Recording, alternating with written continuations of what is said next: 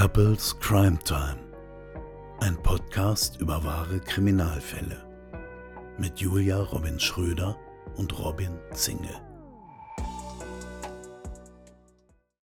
Herzlich willkommen zu unserem Podcast Couples Crime Time. Wir sind Julia und Robin und wir dröseln für euch die verschiedensten und spektakulärsten Verbrechen auf. Ihr könnt uns auch gerne auf unserer Instagram-Seite besuchen. Unter Couples Crime Time-Podcast. Dort findet ihr noch viele weitere Infos zu den Fällen, die wir hier besprechen, aber auch generelle Infos zu unserem Podcast. Und ja, wir würden uns freuen, wenn ihr dort vorbeischaut und lasst gerne einen Follower da. Und jetzt? Viel Spaß!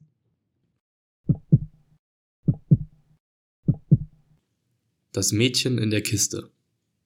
Der Fall Ursula Herrmann ist einer der spektakulärsten Kriminalfälle Deutschlands. 1981 wurde das damals zehnjährige Mädchen auf dem Schulweg zwischen Eching und Schondorf entführt. Der oder die Täter sperrten sie in eine im Wald vergrabene Kiste. Das Mädchen erstickte im Versteck, bevor es zu einer Lösegeldzahlung kam. In dem Fall gibt es viele Spekulationen und Ungereimtheiten. Der Täter Werner M., ein zur Tatzeit hochverschuldeter Mann aus der Nachbarschaft, wurde im Jahr 2008 festgenommen und im Rahmen eines Indizienprozesses 2010 zu lebenslanger Freiheitsstrafe verurteilt. Seine Revision blieb erfolglos.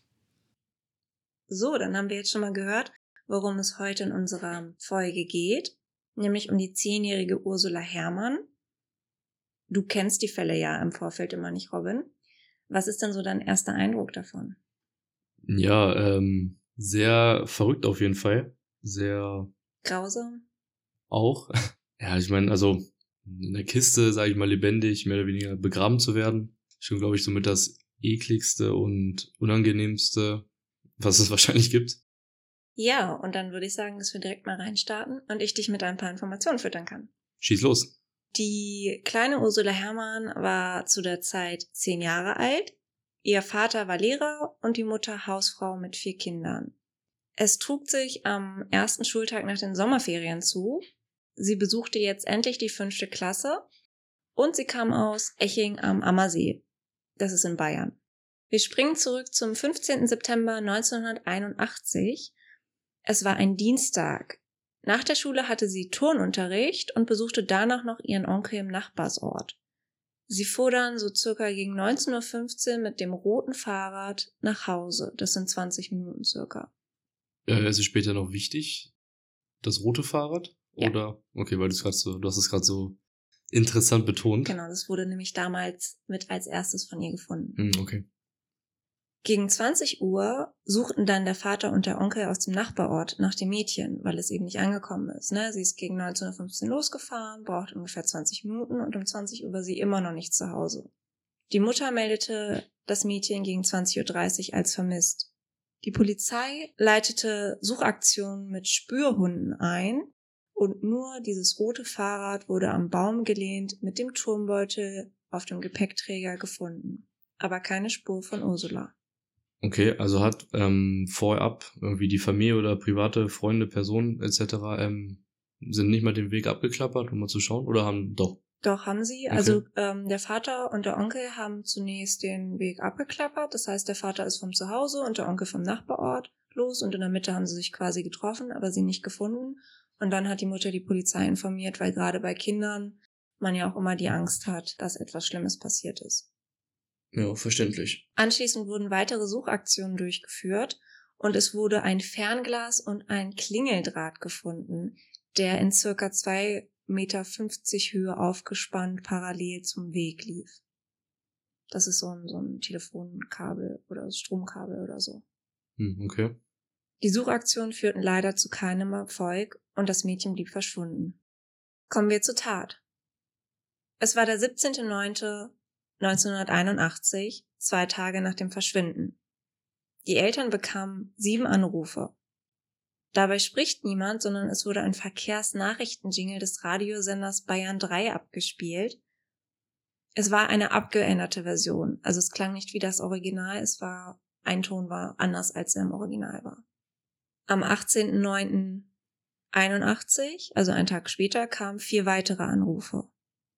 Der Ablauf der Anrufe war immer gleich. Nach Abspielen dieses Jingles war kurz Stille und dann brachen die ab Anrufe ab und es sprach keiner.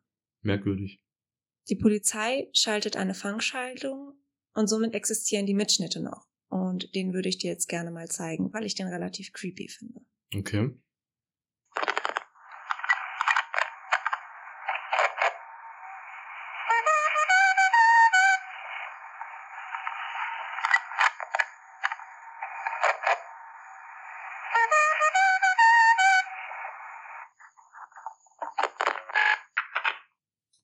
Wie findest du das? Das waren immer die Anrufe, die ihre Eltern bekommen haben. Ja. Boah, das ist schon. Also, das ist wie aus einem Horrorfilm entsprungen, Ja, schon richtig, ich. das ist richtig psycho schon. Ja, Genau. und dieser, Aber dieser, dieser hohe Ton, Ja. der ist anders als im Original. Aber an irgendwas erinnert mich das. An den Verkehrsjingle von Bayern 3 vielleicht. Nein, noch nie gehört. Aber Ja, auf jeden Fall ähm, fand ich den sehr grotesk.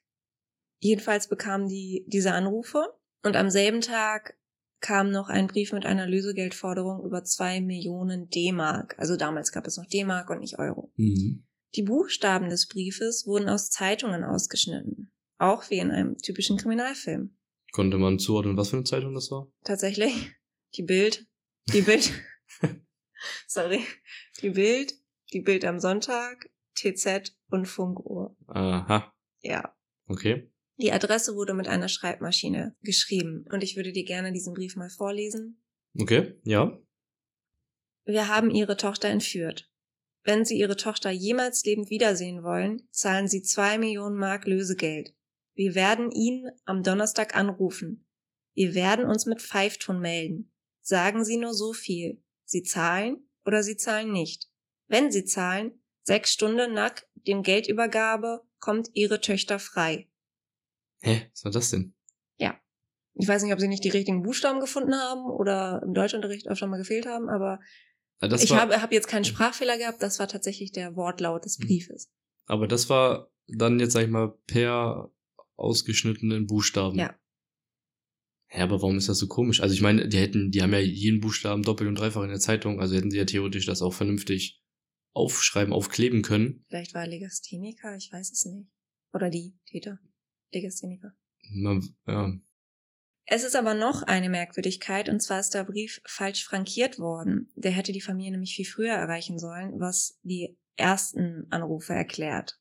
Dieser Pfeifton soll wahrscheinlich dieser Verkehrsnachrichten-Jingle sein. Danach kam ja kurze Stille und in der Zeit hätten sie sagen sollen, ob sie zahlen oder nicht zahlen. Drei Tage später kam ein weiterer Brief mit Anweisungen zur Geldübergabe. Darin wird gesagt, dass das Einschalten der Polizei den Tod von Ursula bedeutet. Was auch ein bisschen spät ist, weil in der Zeit wurde die Polizei schon längst eingeschaltet. Die Familie war allerdings nicht wohlhabend. Doch zwei Millionen D-Mark haben sie irgendwie zusammenbekommen. Der Erpresser rief wieder an und die Mutter bestätigte das Lösegeld. Aber die Mutter verlangte nach einem Lebenszeichen der Tochter und der Entführer legte einfach auf. Er nannte auch keine Details zur Geldübergabe, was ja eigentlich im Brief noch gesagt wurde, dass er das da tut. also wann und wo das Geld hinterlegt werden soll, Ja. weiß man nichts. Also man wusste, dass das Geld in einem gelben Fiat 600 übergeben werden sollte. Das Mhm. spielt auch noch eine Rolle später. Aber es sollte halt weitere Details übergeben werden, wann und wie man sich das mit diesem komischen Auto vorgestellt hat und das wurde eben nicht gemacht. Ja, aber warum denn auch in einem Auto? Da Hm. komme ich später nochmal zu. Und dann noch in so einem, was jetzt auch nicht wahrscheinlich so unauffällig ist. Da komme ich später nochmal zu. Der Kontakt brach danach plötzlich ab und die Entführer haben sich nie wieder gemeldet. Eine Theorie ist, dass aufgrund der Forderung eines Lebenszeichens die Entführer oder der Entführer zum Waldversteck sind und feststellten, dass das Mädchen nicht mehr lebte. Aber dann hätte ich auch wenigstens als Täter probiert, das irgendwie so ein ansatzweise irgendwie. Ja, wenn du denkst, aus einer Entführung wurde plötzlich Mord, Mhm. Kommen wir zum Fund der Kiste. Die Kiste mit der Leiche des Mädchens wurde am 4.10.81 gefunden, also 19 Tage nach der Entführung, in einem Waldstück namens Weingarten zwischen Eching und Schondorf. Es handelt sich dabei um eine im Wald in der Erde vergrabene Kiste. Wie wurde die Kiste gefunden? Ein Polizist ist darüber gestolpert. Weil die war doch vergraben. Hm, da komme ich gleich noch zu. Achso, okay. Die Maße sind 72 Zentimeter mal 60 Zentimeter mal 139 Zentimeter und die Kiste wog circa 60 Kilo. Genug Platz, in Anführungszeichen, für ein zehnjähriges Mädchen, aber es war trotzdem sehr beengt. Hm, ja, auf jeden Fall. Zur Tarnung wurden fünf kleine Fichten in den drüberliegenden Waldboden gepflanzt. Einem Polizist fiel das aber auf, da die Erde heller und lockerer war. Das Mädchen saß auf der Bank mit einem Jogginganzug in einer Plastiktüte auf dem Schoß. Der Innenraum war mit einer Sitzbank und Beleuchtung ausgestattet. Es gab Lebensmittelvorräte, Toiletteneimer, Radio, Comics, Liebesromane und Westernromane. Also man hatte eigentlich für sie gesorgt, in Anführungszeichen. Aber die Lebensmittel wurden nie angerührt und der Jogginganzug lag immer noch auf ihrem Schoß. Man geht davon aus, dass sie betäubt wurde. Hey, das war jetzt alles in der Kiste? In der Kiste. Wow. Man geht davon aus, dass sie betäubt wurde, in die Kiste gesetzt wurde, der Jogginganzug auf ihren Schoß gelegt wurde und die Kiste zugemacht wurde. Und sie nie wieder ihr Bewusstsein wieder erlangt hat. Mhm. Wenn du eine Kiste im Erdboden vergräbst, musst du ja auch irgendwie dafür sorgen, in der Theorie, dass das Kind auch Luft bekommt. Und theoretisch war dafür vorgesorgt. Sie hat nämlich extra ein Rohrsystem installiert, durch das Luft hinein und wieder hinaus gelangen sollte, um die Sauerstoffversorgung zu gewährleisten. Das Problem war, durch die Rohre konnte sich die Luft nicht austauschen, denn die Rohre waren erstens viel zu lang, ein Ventilator zur Durchlüftung fehlte und der Eingang war auch mit Blättern und Erde verstopft. Die haben sich aber auch ganz schön Arbeit gemacht, um das Mädchen zu verstecken. Ne? Also da extra jetzt Rohre mit einzubauen und etc., damit sie halt weiterhin Luft bekommt. Aber anscheinend hat das keiner getestet. Nee. Weil das hat Natürlich ja offensichtlich nicht funktioniert. Scheinbar nicht. Aber ich meine, trotz, also, ich weiß nicht, also manchmal frage ich mich, was in den Köpfen der Leute vorgeht. Meine Frage ist, warum habe ich das Mädchen nicht zu Hause versteckt? Tja, vielleicht hatten die eine Frau oder so oder Lebenspartner. Ja. Jedenfalls erstickte Ursula laut Gutachtern entweder nach 30 bis spätestens 90 Minuten. Man, man geht halt davon aus, dass das Kind nie wieder das Bewusstsein erlangt hat und Das ging schnell dann, ne? naja, innerhalb von 30 Minuten bis spätestens nach eineinhalb Stunden. Hm. Weiß ich nicht, wenn sie wach war, dann sind eineinhalb Stunden in der Kiste schon. Ja, aber geht da so schnell die, der Sauerstoff weg? Ja, die Kiste war sehr klein. Okay. Das geht sehr schnell. Kommen wir zu den Ermittlungen.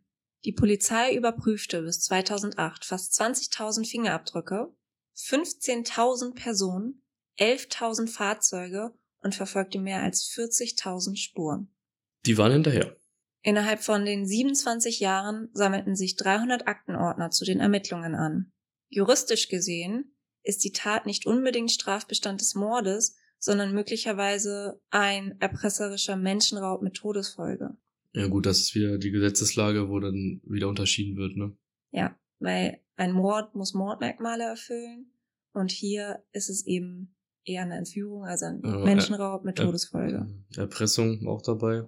Ja, genau, der erpresserische Menschenraub. Und sie hatten ja, so makaber es klingt, für das Mädchen vorgesorgt. Sie hatten ja extra alles hingestellt. Also sie, sie wollten auch- nur sie- leichtsinnig. Sie wollten auf jeden Fall nicht, also so, kommt es ja auf jeden Fall einem vor erstmal, dass sie nicht stirbt. Ja, Das wollten war- sie ja, scheinbar nicht, ne? Ja. Oder zumindestens sage ich mal, wollten sie sie erstmal beim, beim Leben halten, sage ich mal, dass sie halt erstmal verpflegt ist mit Essen etc. Genau. Gut, was dann halt dann später da im Ende dann immer noch mal der Plan ist, weiß man nicht, ne? Ja. Aber war ja leider dann hinfällig. Das Problem an der ganzen Sache, erpresserischer Menschenraub mit Todesfolge verjährt. Mord verjährt nicht. Dadurch, dass sie das nicht als einen Mord einstufen, verjährt die Tat nach 30 Jahren. Mein Lieblingsthema, ich hasse es. Ich weiß, es wird auch wieder ein reiner Indizienprozess, das hast du auch. Keine Ahnung, warum, wenn ich sowas gemacht habe, warum ist die Tat dann nach 30 Jahren nicht mehr strafbar? Also, es ändert ja nichts daran, dass man das trotzdem begangen hat. Es, es liegt an juristischen Hintergründen, dass man sagt, dass ein Mensch nicht sein Leben lang mit der Angst leben kann, noch gefasst zu werden. Ja, soll das nicht machen. Sehe ich genauso. Ich erkläre dir nur, warum es juristisch so ist und deswegen verjährt alles außer Mord, weil das am schwersten wiegt. Obwohl ich gerade bei Kindern mir auch denke, also Ja, verstehen muss man es nicht, ne, aber das ist ja nicht der einzige Punkt in unserer Gesetzeslage, den man eventuell hinterfragen könnte. Ja, aber dafür sind wir ja da, um darüber zu reden und Genau. zu diskutieren. 2005 wurden mehrere Haare aus Ursulas Kiste mittels DNA-Analyse untersucht. Die Haare stammten nicht von dem Mädchen.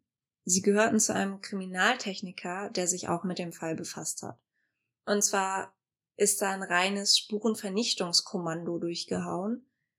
So hat man das damals jedenfalls in der Presse gesagt. Die, der Polizeichef ist auch in die Kiste gesprungen, als sie sie gefunden haben und hat damit natürlich auch Spuren vernichtet. Mhm. 2007 wurde an einer Holzschraube der Kiste auch eine neue DNA-Spur gesichert. Sie stimmt mit zwei Spuren vom Tatort des Mordfalls Charlotte Böhringer in München überein. Den kennst du auch. Das ist der Fall, wo der Neffe angeblich seine Tante ermordet hat im über dem Parkhaus. Ah, okay, okay, ja. Ja. Ein Abgleich dieser neuen Spur mit der DNA von rund 30 anderen Männern, darunter auch mit der des späteren verurteilten Werner M., ergab keinen Treffer. Der Zusammenhang zwischen den beiden Kriminalfällen ist unklar. Die Theorie besagt, dass es eine versehentliche oder absichtliche Verunreinigung war. Es kann nicht mal ein zeitlicher oder örtlicher Bezug der DNA-Spuren zum Mordfall Böhringer hergestellt werden. Und damit hat das Landgericht München beschlossen, es gebe trotz der Übereinstimmung der DNA-Spuren keinen Zusammenhang zwischen den beiden Kriminalfällen. Es gab verschiedene Verdächtige in diesem Fall. Es gab zum Beispiel die Theorie, dass Ursula Herrmann mit einem anderen Kind verwechselt wurde, weil sie sich sehr ähnlich sahen. Das Kind wohnte in der Nachbarschaft des Mädchen und hatte sehr wohlhabende Eltern. Denn das Lösegeld betrug ja über zwei Millionen D-Mark und man wusste, dass die Familie nicht reich war. Das andere Mädchen, was Ursula ähnlich sah, hatte aber sehr wohlhabende Eltern und hätte das Geld locker aufbringen können. Also, ah, also du meinst, dass die Täter oder der Täter, weiß man nicht genau, stand jetzt, ähm, dass sie das Kind verwechselt haben, was sie entführt haben. Beispielsweise.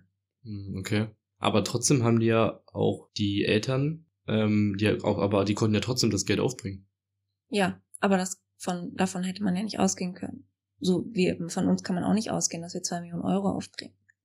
Mhm. 2004 bis 2005 gab es Ermittlungen in diese Richtung. Zwei Männer standen unter Verdacht, die mehrmals Kontakt zum Vater dieses anderen Mädchens gehabt hatten. Sie waren mehrfach straffällig geworden und hatten im Jahr der Entführung hohe Schulden. Einer von ihnen war nach Asien ausgewandert und 2002 in Taiwan wegen Drogenhandels verhaftet worden. Er erhielt eine lebenslange Freiheitsstrafe. Der Verdächtigte bestritt eine Beteiligung an der Entführung von Ursula und gab eine freiwillige Speichelprobe ab. Der DNA-Abgleich ergab keine Übereinstimmungen. Also auch raus. Ja. Dann gab es noch andere Verdächtige und ich glaube, das würde dich ein bisschen schocken. Es standen Schüler eines Internats unter Verdacht. Das Internat war in der Nähe von Schondorf und die Theorie war, dass aus Nervenkitzel, Langeweile oder einer Mutprobe heraus diese Entführung entstanden ist. Kannst du dich noch an den Klingeldraht erinnern, den ich zu Anfang erwähnt habe? Mhm. Bei einem dieser Schüler hatte man diesen Klingeldraht gefunden. Genau den gleichen. Aus dem Wald, ja. Okay. Er hatte ihn in diesem Wald gefunden nach der Tat und ihn aufgewickelt. Und er hat ausgesagt, dass eine Zeugin, die Austauschschülerin aus Frankreich, dabei gewesen sein sollte. Diese wurde später ausfindig gemacht und sie hat gesagt, sie könne sich absolut nicht daran erinnern, mit ihm in diesem Wald gewesen zu sein und diesen Klingeldraht gefunden zu haben. Auf dem Erpresserbrief wurde auf der Rückseite eine durchgepauste Matheaufgabe gefunden. Also quasi, wenn ich erst eine Matheaufgabe rechne, dann das aus dem Block reiße und dann mit dem Papier oder auf dem Papier dann die Schnipsel ausschneide und darauf klebe, dann ist ja durch den Druck meines Stiftes was durchgepaust. Ja. Und das war eine Matheaufgabe der 11. Klasse. Und der Schüler, der diesen Klingeldraht gefunden hat, angeblich, war auch in der 11. Klasse. Ja. Ja, was hat eine Matheaufgabe auf einem Erpresserbrief zu suchen? Ja, aus Versehen durchgepauscht. Ja, was von, von einem 50-jährigen Entführer, der sich denkt, Mensch, mache ich mir Matheaufgaben aus der 11. Klasse oder was? Ich weiß nicht, vielleicht hat er den Zettel ja auch irgendwo anders her oder so. Also das finde ich schon tatsächlich ziemlich schwierig. Ja. Und dann hast du dich ja noch über diesen gelben Fiat 600 gewundert. Da Mhm. gibt es nämlich auch eine Verbindung. Das Mädchen hatte Comics in ihrem Versteck, in ihrem Gefängnis. Darin gab es einen Comic mit einem Fiat 600, der gelb war. Und das war das Auto, in dem die Entführer das Lösegeld bekommen wollten. Aber ist ja immer noch kein Grund. Also warum? Nein, aber als Erwachsener, wenn du dich irgendwie in die Situ- Situation reindenken musst, du entführst ein Kind, mit was versorgst du es dann? Mit einem Toiletteneimer und Brot. Die haben Comics reingepackt, Liebesromane, Westernromane, Süßigkeiten. Das klingt doch alles nach irgendeinem Science-Fiction-Roman, den sie zur Wirklichkeit werden lassen wollten. Ja, oder sie wollten einfach nur wirklich halt komplett garantieren, dass, dass, dass Mit es dem Mädchen, ja, Ahnung, dass es dem Mädchen gut geht, dass es nicht rumschreit, dass es einfach vielleicht dann doch wenigstens so ein paar Sachen hat, worüber sie sich freuen kann. Und nicht dann irgendwie so einer, Worüber sie sich freuen kann. ja, weiß ich ja nicht, aber Also ich finde das alles sehr schwierig. Aber gut, kommen wir zum verurteilten Verdächtigten, Werner M. Werner war zweimal verheiratet und Vater zweier Kinder. Er war Anfang der 90-80er Jahre wohnhaft in Eching und betrieb im Nachbarort ein Radio- und Fernsehgeschäft. Kurz nach der Tat wurde gegen ihn ermittelt, aber zwei Zeugen gaben ihm ein Alibi. Welches Alibi er hatte, konnte ich tatsächlich nicht herausfinden. Ich habe überall gesucht in den verschiedensten Zeitungsartikeln und Dokumentation, aber aufgrund des Alibis wurde dann die Ermittlung gegen ihn eingestellt, damals zumindest. Aufgrund neuer Vernehmungen in den Jahren 2007 und 2008 erwies sich Werner M's Alibi als nicht haltbar, okay. Das heißt, wurde, zurückgenommen von den Mhm, ja. Leuten, die ihm das gegeben haben. Der Täter wohnte auch noch in der Nähe der Familie und konnte wissen, dass sie dienstags immer den Turnunterricht besuchte und alleine mit dem Fahrrad entlang fuhr. In seiner Wohnung fand man 2007 ein Tonbandgerät des Fabrikats Grundig Modell TK248. hm, aber wenn er, hast du war Nachbar von denen oder hat irgendwie direkt fast neben denen gewohnt? Wohnte in der Nähe. Ach so, okay. Das heißt, aber er, er wusste, wer die Eltern waren, theoretisch? Ja, man kannte sich vom Sehen. Okay, aber dann wusste er doch wahrscheinlich auch, dass sie nicht vermögend waren, Ja. oder? Ja. Dann würde das ja aber dem Ganzen widersprechen, weswegen er dann so eine, oder die Täter so eine Summe gefordert haben. Naja, letztendlich konnten sie es ja doch aufbringen. Ja, aber so wusste wie gesagt, sie war ja dann, Nee, ne, also, es sind viele Ungereimtheiten. Wie gesagt, es ist leider nur ein Indizienprozess gewesen. ja, aber erzähl erst mal weiter. Dieses Modell, dieses Tonbandgerät fand man damals bei den Hausdurchsuchungen nicht. Das fand man erst 2007. Werner M. behauptet, er habe das Gerät erst kürzlich auf dem Flohmarkt gekauft. Gutachten zufolge wurde das Gerät wahrscheinlich für die Anrufe verwendet, die damals bei der Familie Hermann eingingen. Und dann würde ich jetzt auch schon zu den ganzen Indizien kommen, die gegen Werner sprechen. Okay. Wie gesagt, Indizien sind keine Beweise, aber alle Indizien zusammengetragen können für ein Gericht ausreichend sein, um einen Täter zu verurteilen. Ich weiß, du bist da kein Fan von. Aber das war hier auch der Fall. Das war hier der Fall. Ein Indiz war Klaus P., ein mutmaßlicher Mittäter. Man geht nämlich davon aus, dass er diese Tat nicht alleine begangen hat. Er wurde mehrmals von verschiedenen Zeugen vor der Entführung mit einem Spaten auf dem Mofa gesehen. Also mit so einer Schaufel. Ein Zeuge sah, wie er mit dem Mofa und dem Spaten aus dem Waldweg kam, der circa 140 Meter von der Kiste entfernt war. Er wurde am Entführungstag um 20.30 Uhr mit Spaten und Mofa gesehen. Also Ja. knapp eine Stunde später oder ein bisschen über eine Stunde später, als sie wahrscheinlich entführt wurde. Klaus P. gestand auch im Auftrag von Werner M. das Loch gegraben zu haben, für drei Stunden und danach widerrief er die Aussage wieder. Man muss dazu aber auch sagen, dass er ein Alkoholiker war und sich in ein Lügenkonstrukt verstrickt hat. Deswegen konnte man ihm damals, da er das damals ja alles schon gestanden hat, keinen Glauben schenken und es gab keine weiteren Ermittlungen dann nach dem Alibi von Werner M. Oder er hat einfach wirklich nur geholfen, das Loch zu graben, ohne halt zu wissen, weswegen oder wofür es ge- genutzt werden sollte. Das kann natürlich auch sein. Kann ja wirklich sein. Also, Ja. ich meine, lässt mir einfach nur eine Ausrede einfallen hier. Ich brauchte mal so ein Loch, ich wollte irgendwie, Ein Hund vergraben. ja, keine Ahnung, irgendwas. Aber, ah, Schulter tut gerade ein bisschen weh, grab mal bitte für mich. Hm. Dann gab es ja diese Belüftungsrohre der Kiste. Darum war ein Laken gewickelt. Das verschwand aus einer Halle, in der Klaus P. sein Auto abgestellt hat. Und Werner M. hatte ebenso Zugang dazu. Dann wurde Werners Alibi entkräftet. Es, es erwies sich ja dann einfach als falsch. Auch zwei anonyme, voneinander unabhängige Zeugen wiesen auf ihn als Täter. Werner hatte hohe Schulden und war wegen Betruges und Urkundenfälschung vorbestraft. Und jetzt kommt etwas, was ich sehr grausam finde. Er tötete 1974 den Familienhund, weil der Hund den Abfall in der Küche verstreute. Er sperrte das Tier in einer Tiefkühltruhe ein, wo der Hund erfror. Boah, das ist ekelhaft. Laut Zeugenaussagen spottete er dann darüber, er habe den Hund mit Verbannung nach Sibirien bestraft. Hä? Was ist das denn? Naja, Sibirien ist kalt und der Hund wurde Ja, in die Kiste gesteckt und erfroren. der arme Hund, ey. Ja. Und dann noch darüber spotten. Also was ist das denn für ein Mensch? Zudem besaß er die nötige Mobilität für den Transport der Kiste, den Einwurf der Erpresserbriefe von außerhalb und die Anrufe von verschiedenen Orten. Er war vor der Entführung zeitlich flexibel und hatte daher auch die Möglichkeiten zur intensiven Tatplanung und Vorbereitung. Außerdem hatte er auch die handwerklichen Fähigkeiten und Möglichkeiten zum Bau der Kiste. Werner besaß die nötige Ortskenntnis, weil er ja in der Nachbarschaft wohnte, auch der Nachbarschaft der Hermanns, und hatte die Möglichkeit, das Opfer auszuspionieren und den Heimweg des Mädchens zu beobachten. Er sprach gegenüber von Bekannten von einem Coup, bei dem man zwei Millionen D-Mark, also diese Lösegeldforderung, machen müsse. Aber wo hat er sie nochmal begraben? Auch in dem Wald dann? In einem Waldstück namens Weingarten. Das Also ist da in der Nähe. In der Nä- Macht man das nicht so ein bisschen außerhalb dann eigentlich? Na, du musst ja Zugang zu dem Mädchen haben. Ja, aber mein Gott, dann fährst du halt eine Stunde irgendwo raus. Nee. Oder so. Nö. Nee, würde ich so nicht machen.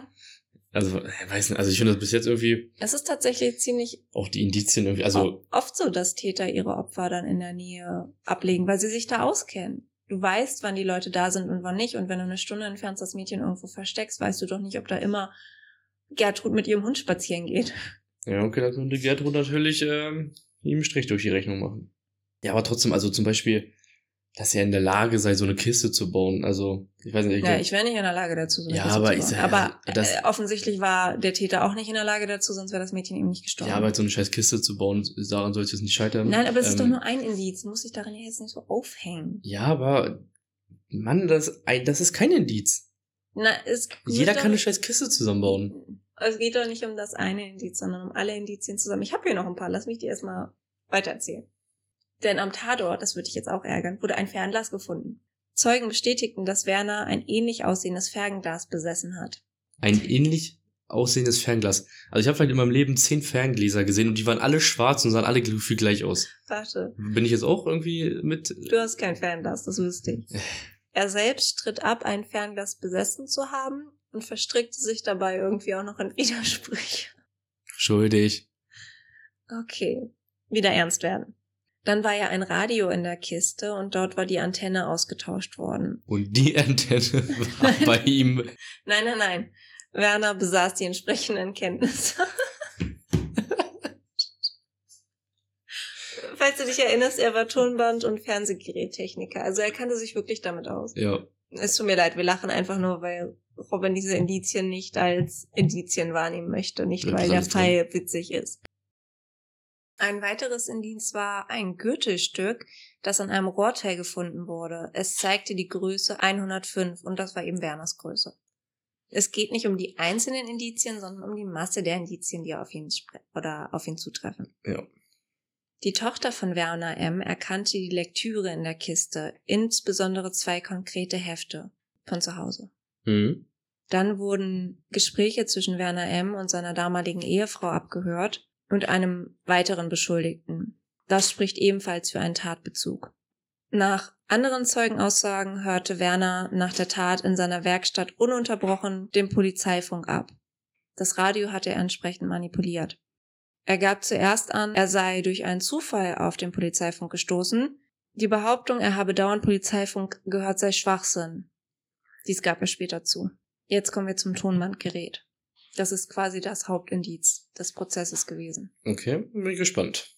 Das beschlagnahmte Tonbandgerät hat einen spezifischen Defekt, der laut Gutachterin die auffällige klangliche Abwandlung des BR3-Jingles hervorrief. Das heißt, dieses Tonbandgerät hat man damals bei der ersten Hausdurchsuchung in den 1980er Jahren nicht gefunden, Mhm. sondern erst 2007. Wo war das die ganze Zeit?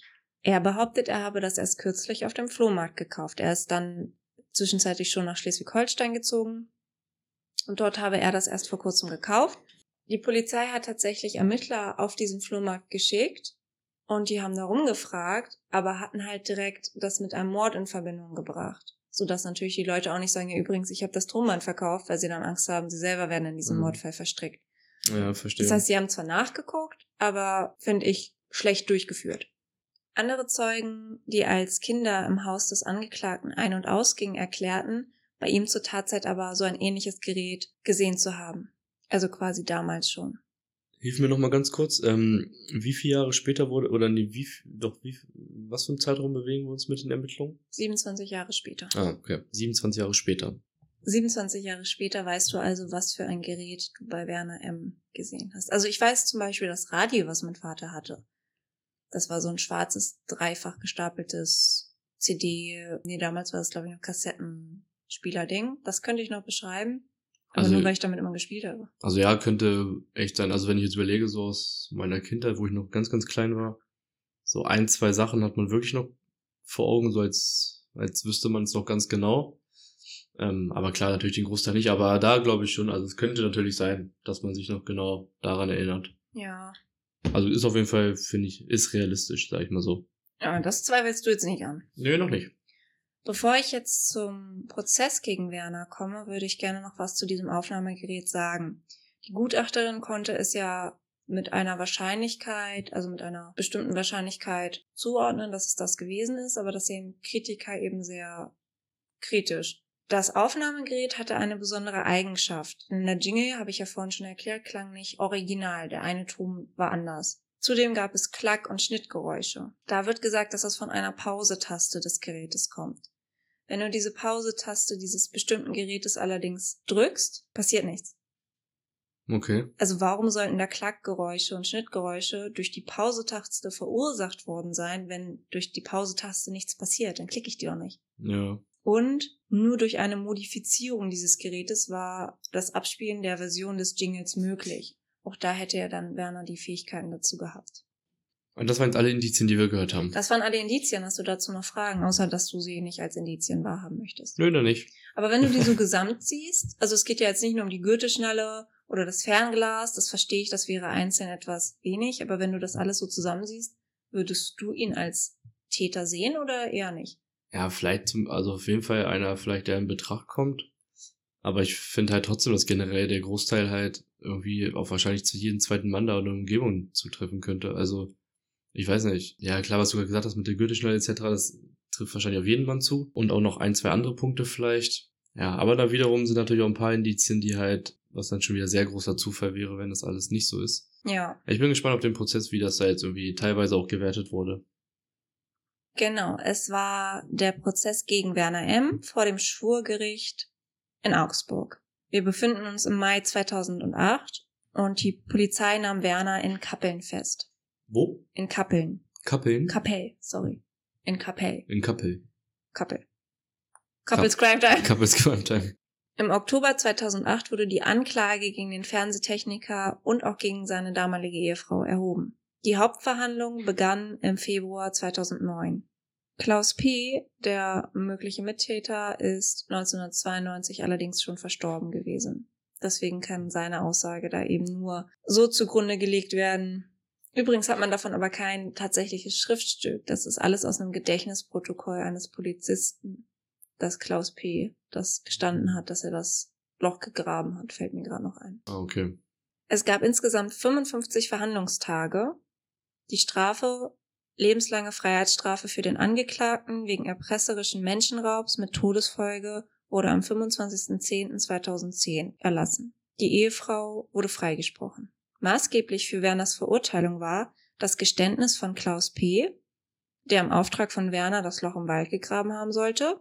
Klaus hatte das Geständnis zwar widerrufen, verfügte nach Auffassung des Gerichts jedoch über Täterwissen wo man allerdings auch nachweisen konnte, dass sein Täterwissen auch aus einem Zeitungsartikel zu der Zeit stammen könnte. Aber war denn das Loch, was er graben sollte, genau das, wo auch die Kiste drin war? Er konnte die Polizisten nicht hinführen. Hm. Aber er war auch verwirrt und Alkoholiker und nicht mehr ganz da. Ja, gut, weil das dann natürlich wieder schwer Ja. dann irgendwie, ne, das alles so. Ja, weitere Punkte für die Verurteilung waren ebenso das Gutachten über das Tonbandgerät. Das überzeugte die Richter nämlich und die Kritik daran hatte ich dir ja eben schon erzählt. Seine Revision blieb erfolglos. Werner M. bestreitet die Tat bis heute. Das Landgericht Lübeck, denn er sitzt in der JVA in Lübeck, Stand oder jetzt, ja, stand jetzt ja immer noch, ne? saß, wenn ich richtig sagen sollte, denn gestern im Stern TV gab es einen Sonderbericht darüber, dass nach einer Anhörung mitgeteilt wurde, dass Werner M. den Rest seiner lebenslangen Freiheitsstrafe zur Bewährung ausgesetzt bekommt. Die Freilassung soll für den 7.6.23 geplant sein, also vorgestern. Somit ist Werner M. jetzt nicht mehr im Gefängnis, sondern freigelassen worden. Auf Bewährung. Das bedeutet, sobald er sich wieder straffällig macht, kommt er wieder Muss er ins wieder rein. Gefängnis. Mhm. Er ist jetzt, ich glaube, 72 Jahre alt, ist schwer krank und sitzt viel im Rollstuhl. Okay. Warum sollte ein Täter die ganze Zeit bestreiten, eine Tat begangen zu haben, dann sage ich mal 15 Jahre in Haft sein und danach dann immer noch zu sagen, dass das nicht war? Vielleicht war es ja wirklich nicht. Oder er war es und will es einfach nur nicht zugeben, um für der Öffentlichkeit eben nicht zerrissen zu werden. Übrigens, der Bruder von Ursula Herrmann glaubt auch nicht, dass Werner es war. Weil? Er zweifelt daran, weil er glaubt, dass die Jugendlichen das vielleicht gewesen waren. Also er sieht diese Indizien und das Tonbandgerät eben als sehr kritisch an. Er kennt sich auch mit Tonbandgeräten aus und sagt, dass man unmöglich feststellen kann, dass dieses Tonbandgerät speziell dafür genutzt wurde, diesen Verkehrsjingle aufzunehmen und abzuspielen. Dann sage ich ja, gucke, wenn allein er das auch schon wieder hätte ändern können, dann gibt es wahrscheinlich noch zig andere, die das hätten auch ändern können. Deswegen, diese Indizien, also jetzt bei dem Fall, sind halt so, Kritisch zu sehen. Ja, so, so klein, sage ich mal einfach. Dünn. Ja, das halt gefühlt, jedes Indiz passt ja fast gefühlt auf jeden Menschen. Also zu allgemein gefasst. Ja, das- und dass du kein Alibi hast. Gut, ich hätte auch für viele Tage kein Alibi, weil ich zu Hause alleine war. Werner M. hat einen Lügendetektortest abgelegt und bestanden. Ich weiß, in den USA wird das ja gerne als Grundlage für Prozesse genutzt. In Deutschland ist das aber nicht Grundlage. Also das wird nicht zugelassen für ein Gerichtsverfahren. Aber das finde ich auch interessant, dass er da eben gestanden hat. Entweder ist er ein totaler Psychopath und führt alle an der Nase, was heißt alle an der Nase herum, er wurde verurteilt, aber ja, was sagst du dazu? Findest du das gerechtfertigt, dass er verurteilt wurde? Oder sagst du, das war vielleicht eher aus polizeilichem Druck, weil man natürlich auch einen Täter präsentieren musste, weil das ja auch bald verjährt wäre? Oder meinst du, diese ganzen Indizien, auch wenn sie einzeln gesehen wirklich mit dem Fernglas auch ein bisschen lächerlich sind, wenn du sie so zusammensiehst, ist es dann doch sehr überzeugend oder zumindest ausreichend überzeugend? Ich finde es aufgrund der Indizien irgendwie schwierig, die du mir jetzt gerade genannt hast. Also klar, die Polizei und alle Ermittler haben das natürlich viel mehr und intensiver noch ausgeschlachtet. Aber ich finde die einfach ähm, zu allgemein, zu dünn, zu klein, sage ich mal, weil die einfach je, gefühlt jedes zweite Indiz halt auf jeden Mann zutrifft. Also, Ja. weiß nicht, oder auch generell die paar anderen Dinge, die du halt genannt hast. Und ähm, Also es ist zu allgemein für dich. ja, schon. Also ich finde es einfach, zu- ja, ich finde es zu allgemein. Okay. Und jetzt halt ähm, nicht so, dass man jetzt sagt, okay, man kann jetzt jemanden jahrelang deswegen ähm, verurteilen. Hm.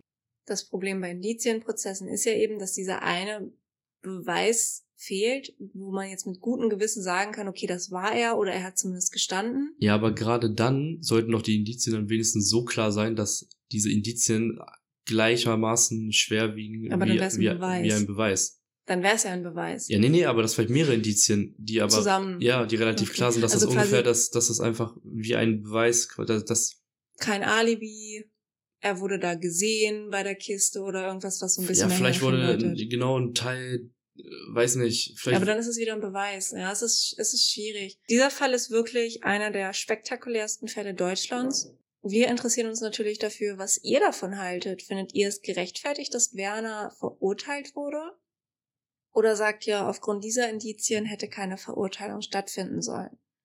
Und wenn ihr für eine Verurteilung seid, was haltet ihr von dem Strafmaß? Apropos Strafmaß, also ich finde, wenn man, sag ich mal, dann zu dem Entschluss kommt, dass man ihn dann halt verurteilt, weil man davon einfach ausgegangen ist, dass er die Tat begangen hat, finde ich dann schon, dass es ein vernünftiges Strafmaß ist, weil das Mädchen ja halt einfach kurz nach der Tat verstorben ist und die dann dementsprechend einfach eine große Teilschuld oder Mitschuld haben oder vielleicht Definitiv, wenn man jemanden entführt, sollte man dafür Sorge tragen, dass dieses Kind dann nicht umkommt. oder einfach erst nicht entführen. Ich sage nur, wenn Ja, ja, dann und du das nicht vorhast, dann setz dich doch in die Kiste und teste selber aus, ob das Rohrsystem funktioniert.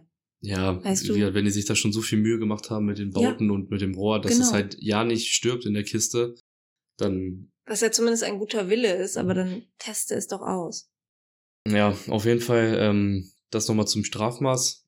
Wir sind auf jeden Fall sehr gespannt, was ihr zu dem Fall sagt, was eure Meinung ist, wie ihr das Strafmaß findet. Schreibt es gerne unter unseren Beitrag auf unserer Instagram-Seite. Couples Crime Time Podcast. Ansonsten folgt gerne unserem Podcast und wir freuen uns auf eure Meinungen. Bis zum nächsten Mal. Ciao.